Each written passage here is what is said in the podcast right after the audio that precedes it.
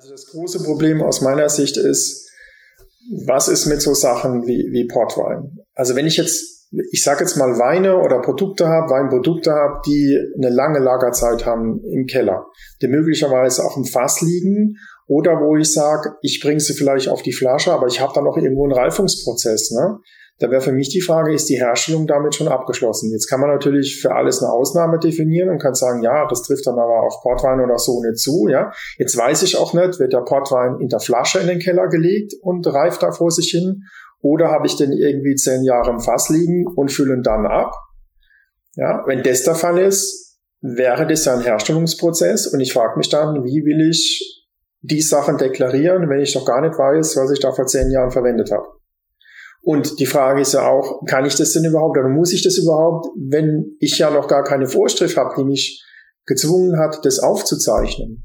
Ja, also ich habe keine Aufzeichnungspflicht und jetzt kommt der Gesetzgeber und naja, sagt, gut, halt, du hast schon dein, dein Kellerbuch, was geführt werden muss. Ähm, Portwein und so, das sind halt Themen, die treffen jetzt den deutschen Weinbau gar nicht so sehr. Hier wird ab und zu mal Port hergestellt, spaßeshalber, aber die, die es wirklich trifft, das sind die großen Portweinhersteller in Portugal, die teilweise, wenn du denn dem Mysterium glaubst, äh, Portfässer haben, wo seit was weiß ich, wie vielen hundert Jahren immer nur nachgeschüttet wird, wo du gar nicht mehr nachweisen kannst, was ist da eigentlich drin in dem Gemenge, auch wenn es teilweise homöopathische Dosen sein müssten von Jahrgängen, die schon lange vor dem Ja. Leben unserer Eltern waren. Ja. Und da redest ja, wenn du von so einer Verordnung redest, ja nicht von Deutschland, sondern redest von der EU.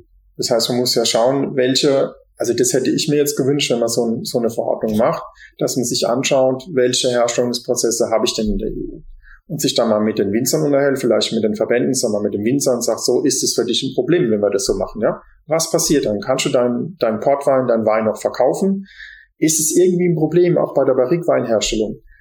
Das wäre das eine. Das nächste Problem, was ich natürlich sehe, ist, was ist mit Wein, der außerhalb der, der auf, der von außerhalb der EU kommt? Ja? Also ich sage jetzt mal, du, du bringst das per Tankfüllung aus Argentinien. Ähm, da habe ich jetzt auch noch, ich brauche ja keine Begleitpapiere, es gab es bis jetzt ja noch nicht.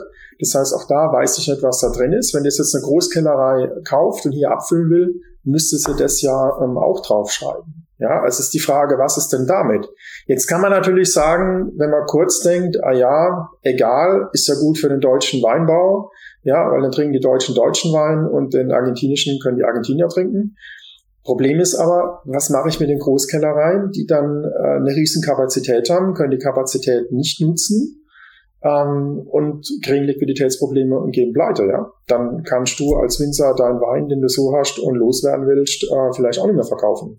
Ja gut, aber es ist ja jetzt nicht so, dass der Wein die erste Branche ist, die irgendwelche Nahrungsmittelstandards innerhalb der EU auch für Importwaren festlegt. Also ähm, das ist in anderen Branchen ist es gang und gäbe, dass wenn du in die EU importieren willst, dann musst du bestimmte Datenschutzstandards aufrechterhalten. Du hast bestimmte, das ist ein Riesending, war auch mit diesen Bleifarben in Kinderspielzeug und so. Also das Problem wurde andersweitig schon gelöst. Ja, und äh, wir in der Weinbranche, wir müssen uns halt einfach damit anfreunden, dass wir lange Zeit unterm Radar geflogen sind, glaube ich, in Wirklichkeit. Ja, ich, ich sehe das ja auch, dass man das als Chance nutzen soll, aber ich, ich finde einfach, wenn du dir das jetzt mal anschaust, äh, und das ist ein typisches Thema, wo ich sage, wenn du diese Diskussion nimmst um diese Geschichte, was findest du denn an Informationen dazu? Also welche Informationen geben die Verbände? Welche Informationen gibt das Ministerium für Landwirtschaft? Sowohl, sage ich jetzt mal, auf die Bundesländer aufgeteilt, aber auch ähm, das Bundeslandwirtschaftsministerium. Ja, welche Infos kommen da? Keine. Ja, also es kommt keiner und sagt so, das wird vielleicht so oder so aussehen, aber auf irgendeine dieser Varianten müsst ihr euch schon mal einstellen. Es kommt gar nicht. Ja, da kommt dann nur, wir können noch nichts sagen, weil es ist noch nicht klar. So, dann kommt jetzt irgendwann die Verordnung oder die delegierte Verordnung, wo ich sage, jetzt haben wir schon, Ende der Juli ist eigentlich schon rum, die kommt dann im August. Ja, also viel Zeit ist dann immer bis zum Dezember. Weil ich meine, die Winzer sind dann voll in der Wein, in der, in der Weinlese, ja. Die sind, also jetzt sage ich mal, ich habe jetzt keinen Großbetrieb, der irgendwie da noch einen, ähm, jemanden sitzen hat, der so die strategischen Entscheidungen trifft, sondern ich habe den klassischen Winzer, der sein Tagesgeschäft erledigt und froh ist, wenn er das schafft. Nicht erreichbar in der Zeit, ja. Der ist nicht erreichbar, der hat auch überhaupt keinen Kopf, um sich darüber Gedanken zu machen. Der macht sich dann Gedanken, wenn er den Wein im Keller hat, hat ihn verarbeitet, hat ihn abgefüllt. So. Und dann ist eigentlich das Weihnachtschef da und dann ist das Thema eigentlich schon akut. Okay, und wir haben das Problem, dass wir uns äh, gerade wegen der Deklarationspflicht eventuell jetzt schon Gedanken über den Einsatz bestimmter Hilfsstoffe, Verarbeitungshilfsstoffe machen sollten. Und das, liebe Zuhörerinnen und Zuhörer da draußen, ist der Grund, warum Holger Kiefer und ich hier am Tisch sitzen und äh, Sonderepisoden unter dem Namen Kiefers Weinrecht machen, wo wir euch darüber informieren, was denn aktuellstes Wissen aus dem ganzen Bereich ist, was steht in dieser Verordnung drin, was muss deklariert werden, in welcher Art und Weise, wo muss das hingeschrieben werden und das, meine Lieben, gibt es in den nächsten Episoden zu hören. Kiefers Weinrecht zwei bis wahrscheinlich Episode fünf oder sechs, wo wir euch darüber aufklären.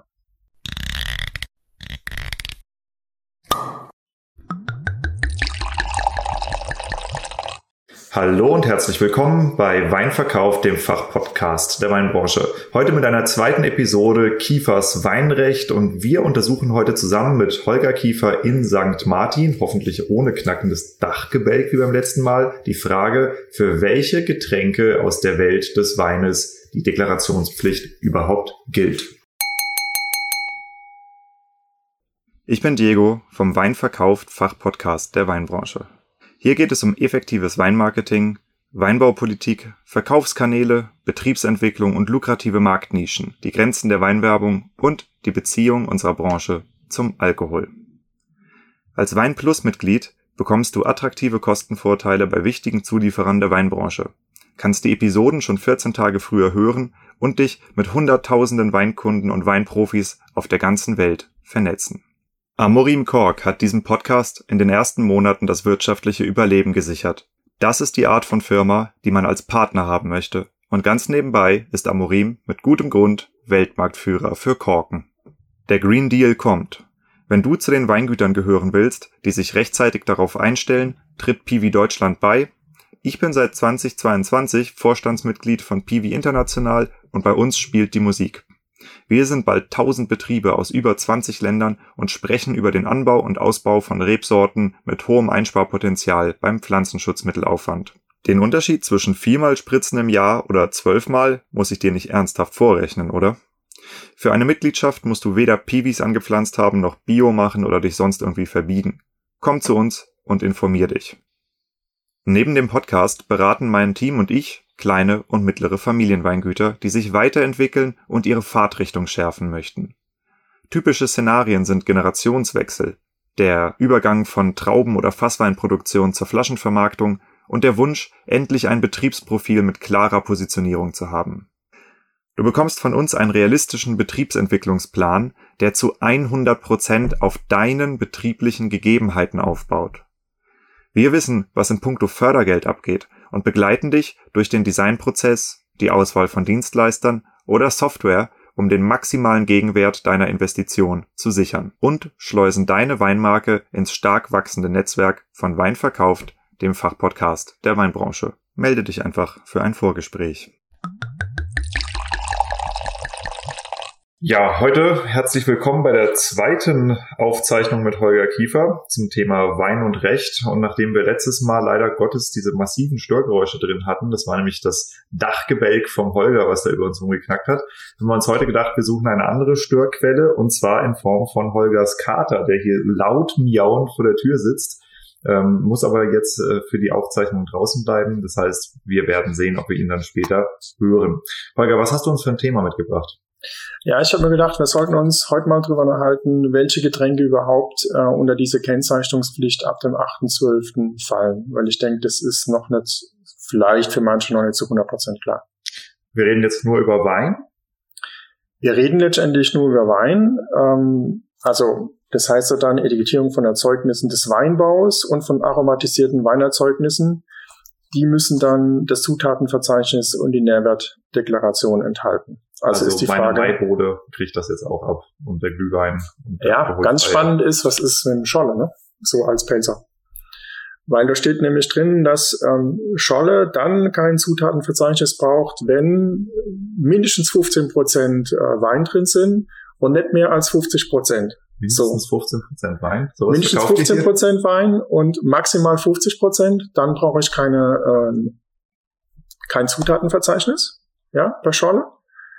Habe ich mir dann als Pelzer gedacht. also erstens, die, die Rechnung geht nicht auf als Pelzer. Ja, zweitens, geht natürlich nicht auf, weil ähm, ich meine, ein Scholle, wo nur 50 Prozent drin, weit drin ist, ist ein Autofahrerscholle und in der Regel hast du weitaus mehr als 50 Prozent drin und wenn er abgespritzt ist, ist nur ein Hauch Wasser drauf. Also ähm, würde das theoretisch, wenn ich sowas abfüllen würde, als Scholle. Abfüllen, nicht ja, vor Ort mischen. Klar, nicht vor Ort mischen. Klar, okay, okay.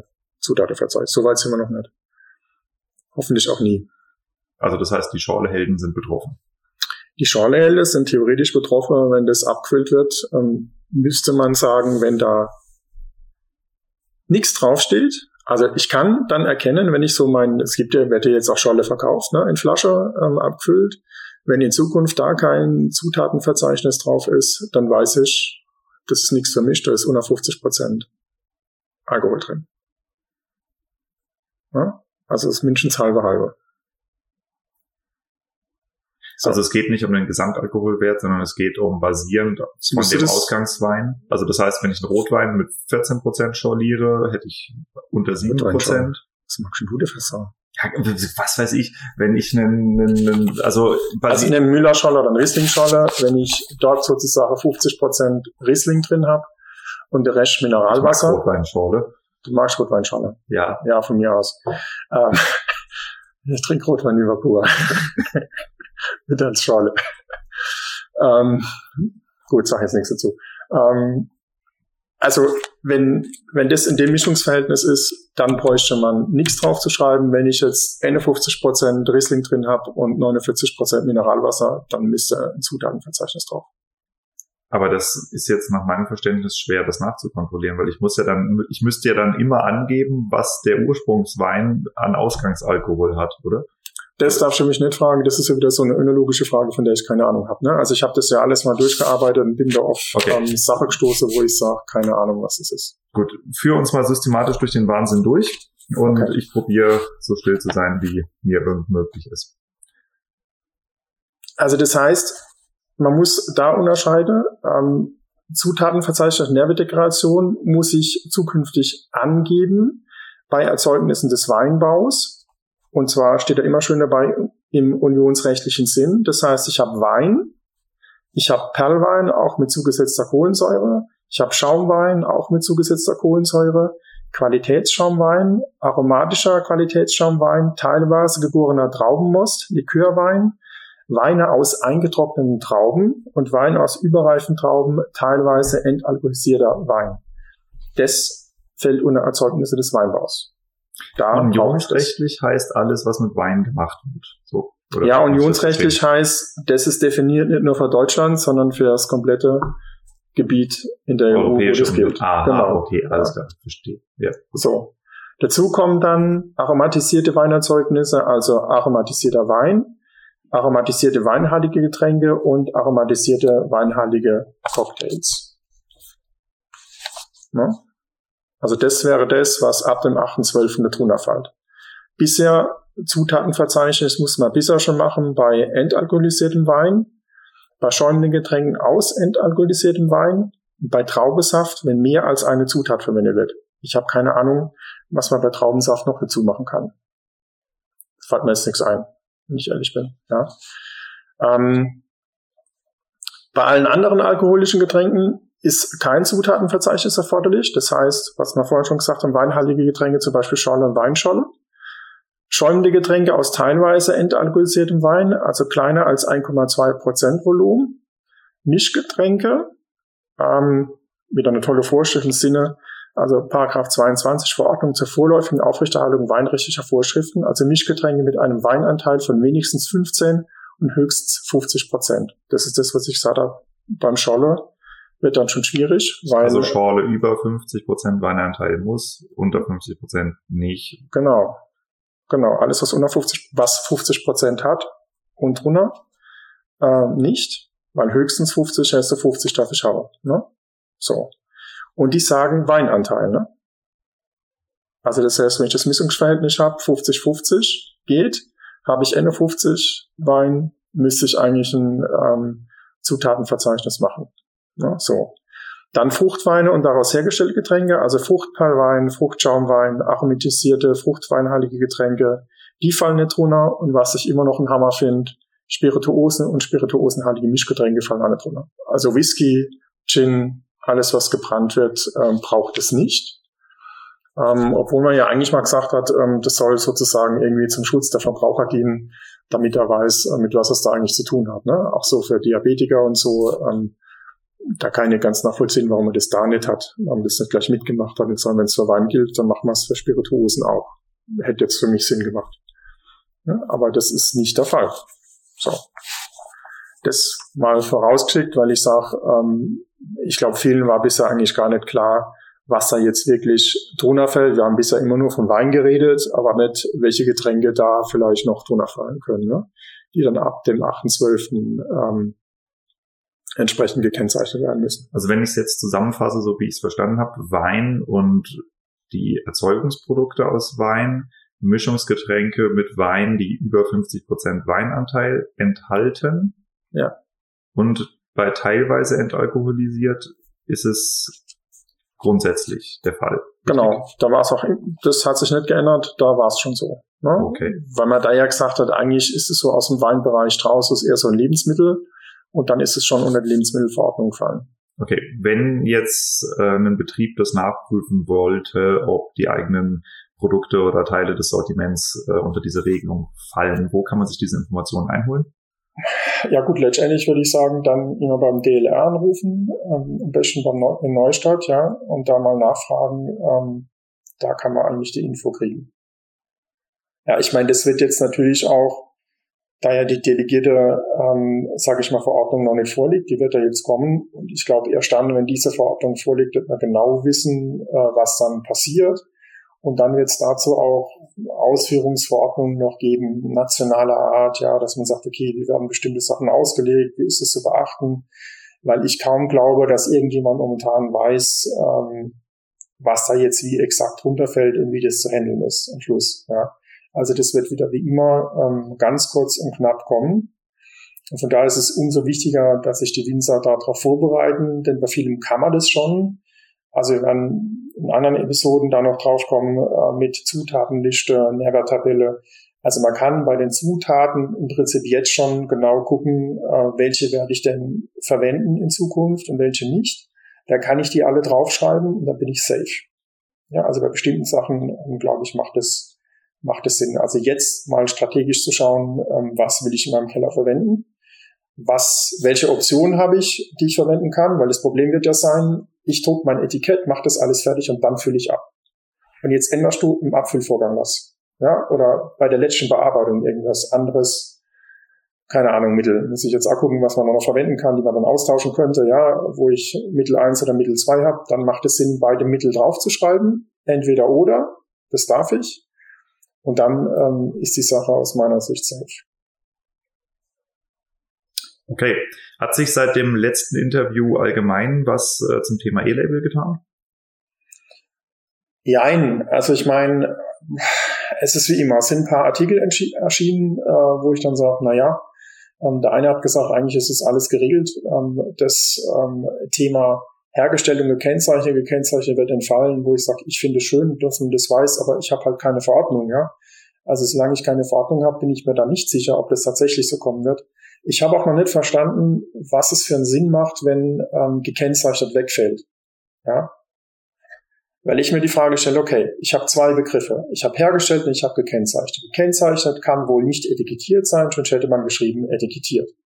Also ist gekennzeichnet weiterzufassen. Das heißt, ich sage dann, wenn du auf deinem Weinfass draufstehen hast, was da drin ist, und ich kann das abgleichen mit meiner Weinbuchhaltung, weiß, aha, da an der Weinbuchhaltung steht drin Chardonnay, Physisch habe ich da mein Chardonnay und da steht drin, das ist ein Fass 1 und das ist gekennzeichnet, dann ist es für mich gekennzeichnet. So. Da habe ich gedacht, als Laie so, das ist ja völlig unproblematisch. Viel problematisch ist die Frage, wann ist denn der Wein hergestellt? Ja, also hergestellt habe ich von der Definition her so verstanden, dass man sagt, hergestellt ist er dann, wenn ich nur noch abfüllen muss. Füllfertig. Füllfertig. So, ja. das trifft für mich aber auf einen Großteil der Weine gar nicht zu. Also weil auch es wieder so ist, dass man sagt, okay, also das habe ich jetzt auch mal gelesen, die, die Lagerung sozusagen zur Reife oder so, ja, ist noch ein Herstellungsprozess. Das heißt also, mein Barrikwein Jetzt kommen wir nicht, ah ja, da wird ja am Schluss doch noch irgendwas. Ja, wenn du das jetzt ganz formal sagen würdest, dann ist der Wein in dem Moment hergestellt, wenn er in der Flasche ist und versiegelt. Weil tatsächlich wird ja auch beim Füllen oft noch das ein oder andere hinzugegeben. Also es wird aufgeschwefelt oder Kohlensäure hinzugegeben oder sonstiges, was wir äh, mit dem Wein veranstalten. Ja, aber ähm, ja, wobei diese Verpackungsgase, ja. die zählen da nicht dazu. Also das, das kann man gucken, die sind da rausgenommen. Sehr wahrscheinlich, weil man weiß, dass es dann eigentlich nicht handelbar ist. Weil da ja eigentlich auch nie wirklich jemand weiß, was wird dann jetzt genau da verwenden. Ja, und jetzt habe ich, jetzt muss ich ja das vorher irgendwie schon auf mein Etikett bringen. Ähm, und jetzt habe ich das ja da, neben anderen stimmt es wieder nicht, ja. Frage ist auch, kann man das nachweisen, ja oder nein? Also das fällt raus. Aber ich würde jetzt mal sagen, der Klassiker ist für mich, was ist mit meinem Barrikwein? Also du meinst der Moment, wenn wir das Pfirsich-Aroma reinmachen, damit der Weißbrune nach Pfirsich schmeckt? Ja, also ich habe ja noch so die naive Vorstellung, dass der dann äh, lang im Keller liegt, ja, im Fass und nicht da irgendwelche, wobei ich sage, es mir egal, ob ihr da irgendwelche Chips reinmacht, ähm, wenn das Ergebnis das gleiche ist, dann muss ich sagen, gut, Nostalgie hin oder her. Aber wenn das nachweisbar ja, gut, das ist ja auch die Frage, was davon ist denn aus Nährwertsicht deklarationspflichtig. Also ich glaube nicht, dass die Aromatisierung durch ein Holzfass äh, deklarationspflichtig ist. Nee, aber das, das ist, das würde ich jetzt da rausnehmen, das ist ein eigenes Thema, ja. zu sagen, was ist Zutatenverzeichnis, was ist Nährwerttabelle, was fällt da drunter, was sind äh, Zutaten, was sind diese Hilfsstoffe, die letztendlich, das kann ja auch mal eine Zutat sein, wenn die als Hilfsstoff eingesetzt wird, ja, habe ich mhm. auch schon gelesen. Es ist für mich ein bisschen schwierig, weil ich sage, ich habe ja keine, ich bin kein Enologe, also ich weiß nicht, was da so passiert und wenn ich dann tausende Begriffe lese, die ich eh ja. eh nicht kenne, dann ist es für mich natürlich schon schwierig. Ja, vom ne? Prinzip ne? ist es relativ einfach. Das eine ist ein Hilfsstoff, der meinetwegen zum Entfernen von Gerbstoffen oder sowas eingesetzt wird, der aber auch wieder rausfiltriert werden soll. Und eine Zutat ist was, was in der Regel drin bleibt. Ja, also beim Kuchen ist Zutat Mehl. Äh, ein Hilfsstoff wäre was, was du in der Regel wieder rausbetrest. Aber du hast vollkommen recht, wir gehen in eine weitere Episode damit. Ähm, genau. Möchtest du abschließend noch irgendjemanden grüßen oder den Leuten erklären, warum St. Martin der schönste Ort der Welt ist? Ja, weil es ja auch regnet. Ähm, also für die Winzer glaube ich momentan ganz toll, weil ich habe heute auch ein paar in Instagram gesehen, die ganz happy waren, ja. Ähm, dass es geregnet hat. Ich fand es ein bisschen blöd, weil wir hier äh, den Steg bauen, damit ich hier mal einen richtigen Eingang habe. Ähm, das ist natürlich, wenn man jetzt mit Holz baut, ist Regen jetzt gerade nicht so super, ja. Also hätte ich mir jetzt gewünscht, dass mal ein Tag ohne Regen ist noch. Aber ich ähm, verstehe das von dem Ganzen, finde es eigentlich super, dass es jetzt geregnet hat. Also ich glaube, für es gibt da eine mega Ernte möglicherweise, wenn wir Glück haben, oder auch Pech. Ich weiß gar nicht, ob das so gut ist, ja, wenn wieder so viel Stoff reinkommt. Ähm, weil ich auch gehört habe, dass momentan die Keller wohl auch voll sind und gar nicht so viel gekauft wird von den äh, Kellereien, ja, weil die noch nicht so genau wissen, wie und was. Also ich glaube, da sind, sind schon noch ein Haufen Probleme da. Und ich hoffe jetzt einfach mal, ich gucke ja jeden Tag äh, und ich werde es dann auch sofort posten, wenn diese freundliche delegierte Verordnung mal auf dem Markt ist, damit man wirklich mal sagen kann, ähm, was passiert. Und höchstwahrscheinlich ist es so, dass sie genau kommen, wenn ich in Urlaub bin. Ne? Mhm. Wenn man einen Tag auf dem Berg bin und nicht reinschaue, dann werden sie es veröffentlichen. Ja klar. Für diejenigen, die zum ersten Mal hier auf dich und deine Arbeit aufmerksam werden, wo kann man dich online finden? Wer bist du? Was machst du? Und welche Social Media Profile betreibst du? Ja, also ihr findet mich unter www.anwalt-wein.de. Ja. Das erste Minus weg. Anwalt-wein.de. Anwalt-wein.de, okay. Da findet ihr mich auf jeden Fall. Und dann habe ich noch so einen Instagram-Account neuerdings. Ähm, ich glaube, der heißt Weinrecht. Gell? Du kennst du dich besser aus als ich. Ähm, ja, da findet man mich. Ansonsten ist es relativ einfach. Er findet auch meine Telefonnummer, da kann er mich auch anrufen. Bin ich eigentlich relativ gut erreichbar unter der Handynummer.